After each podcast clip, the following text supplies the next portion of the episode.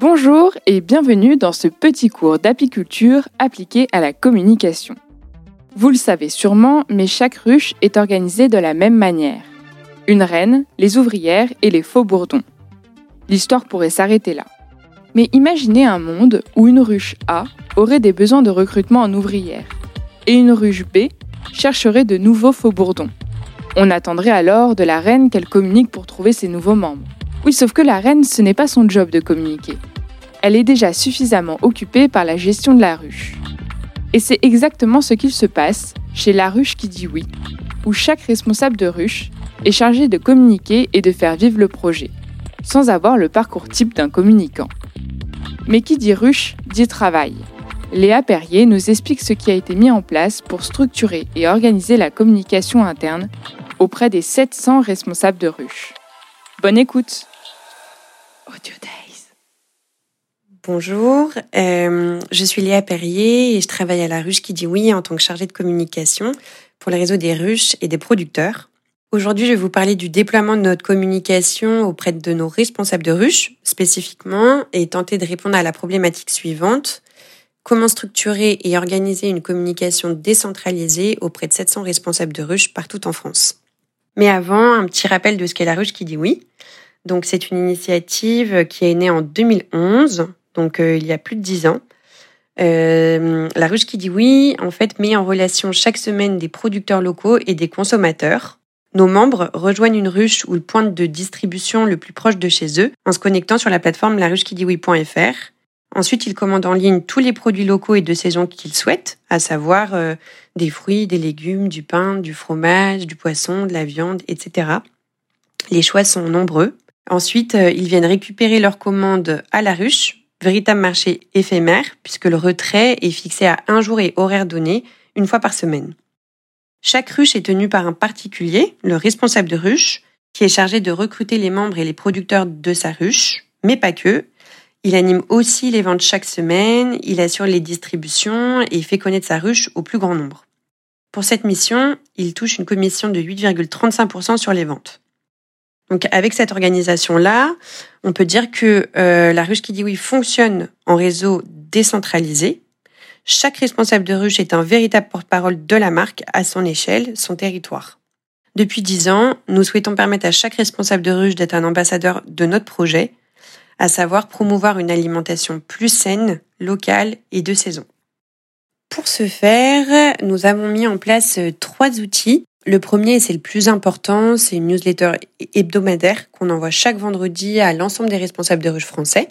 Donc euh, c'est un vrai relais des actions que nous menons pour développer le, réseau des ruches à tous les niveaux. Et elle permet notamment de partager les grandes campagnes de communication et les messages clés via des kits de com clés en main que nous élaborons et qui comportent l'ensemble des visuels à diffuser, ainsi que des, des wordings euh, spécifiques pour annoncer l'opération et l'animer au fur et à mesure. En exemple, on a récemment partagé un kit de com clé en main euh, sur la campagne de février sans supermarché pour que les responsables de ruches incitent leurs membres à consommer dans les ruches et dans les autres commerces indépendants de proximité. Il faut savoir que le format clé en main est très important pour faciliter la tâche aux responsables de ruches et susciter l'engagement, puisque ce ne sont pas forcément des professionnels de la communication. Pour les limites euh, de l'outil newsletter, on observe notamment que le, le taux de lecture est à 40%.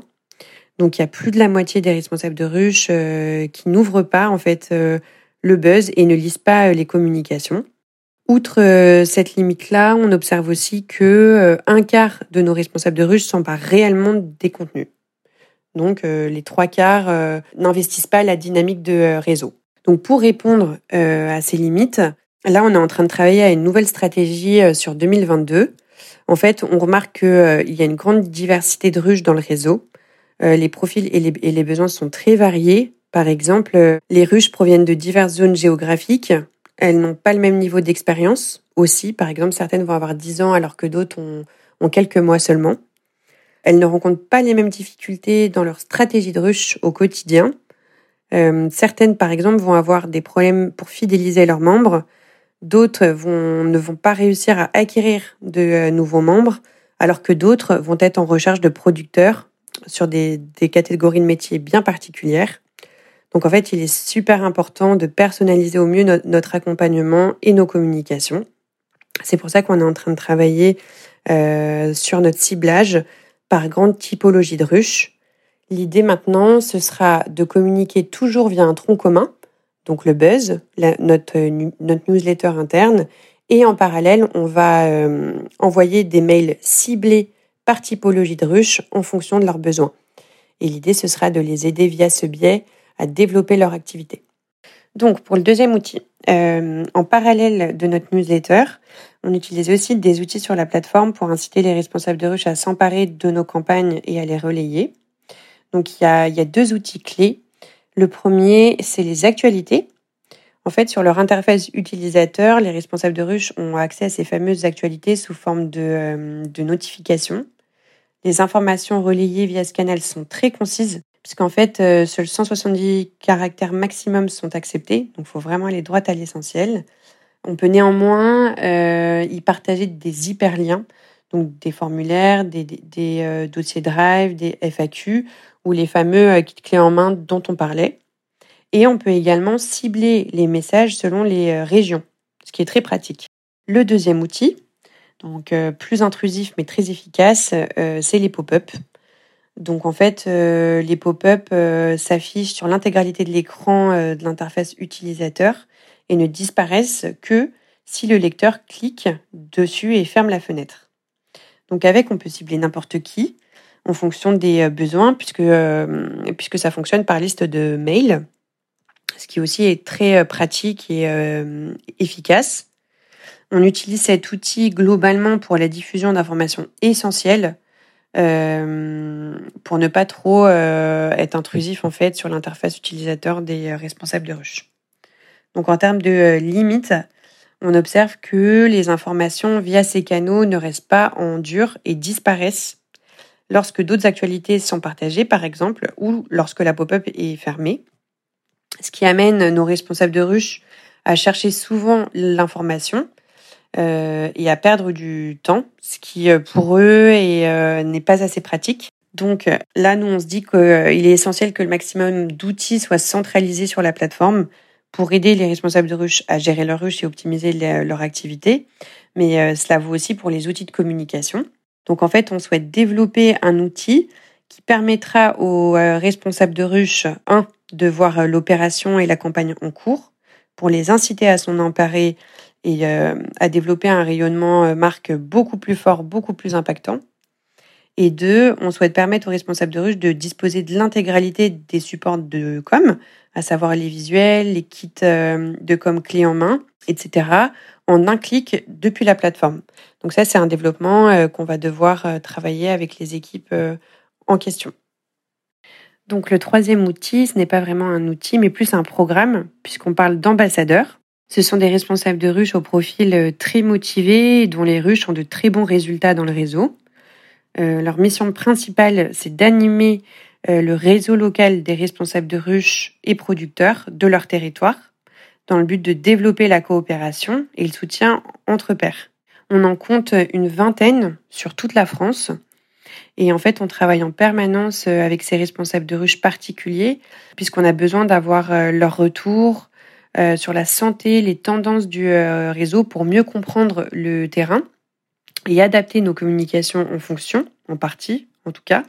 Et nous, de notre côté, on leur communique les actualités du siège, à savoir les projets en cours, les stratégies de euh, l'entreprise, etc., pour que eux ensuite les partagent aux responsables de ruche de leur territoire. ce sont des relais de communication très importants dans le réseau, on peut le voir puisque le chiffre d'affaires euh, de leur région est plus important que celui de celles qui n'ont aucun ambassadeur.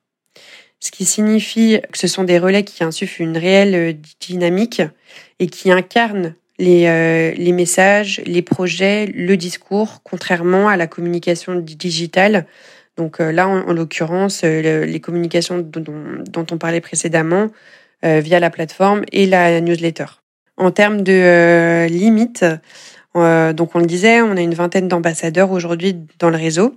Ça demande pas mal de ressources euh, en interne pour animer cette communauté à part entière. donc aujourd'hui déjà, il faut savoir que toutes les régions de France ne sont donc pas ambassadées. Mais on espère à l'avenir qu'on pourra peut-être agrandir cette communauté-là. Ça dépendra aussi de nos équipes en interne. Donc globalement, on peut dire que la combinaison de ces trois outils fait que le réseau s'empare du projet initial de l'entreprise. Malgré tout, on n'a pas encore une participation majoritaire de la part des responsables de rush. Donc on va axer en priorité notre travail euh, sur le ciblage des communications pour personnaliser notre accompagnement et répondre aux différents besoins des responsables de rush. Là, on espère susciter euh, plus leur intérêt qu'aujourd'hui. On va centraliser au maximum les outils sur la plateforme afin de faciliter le parcours utilisateur des responsables de rush et leur simplifier l'accès aux informations. Sur ce spectre-là, on espère susciter leur engagement, leur participation aux différents projets et campagnes de l'entreprise. Et enfin, on va continuer à investir le programme des ambassadeurs pour incarner les messages et projets de la ruche qui dit oui. Et surtout, euh, pour préserver la dimension humaine qui est très chère euh, au sein du réseau.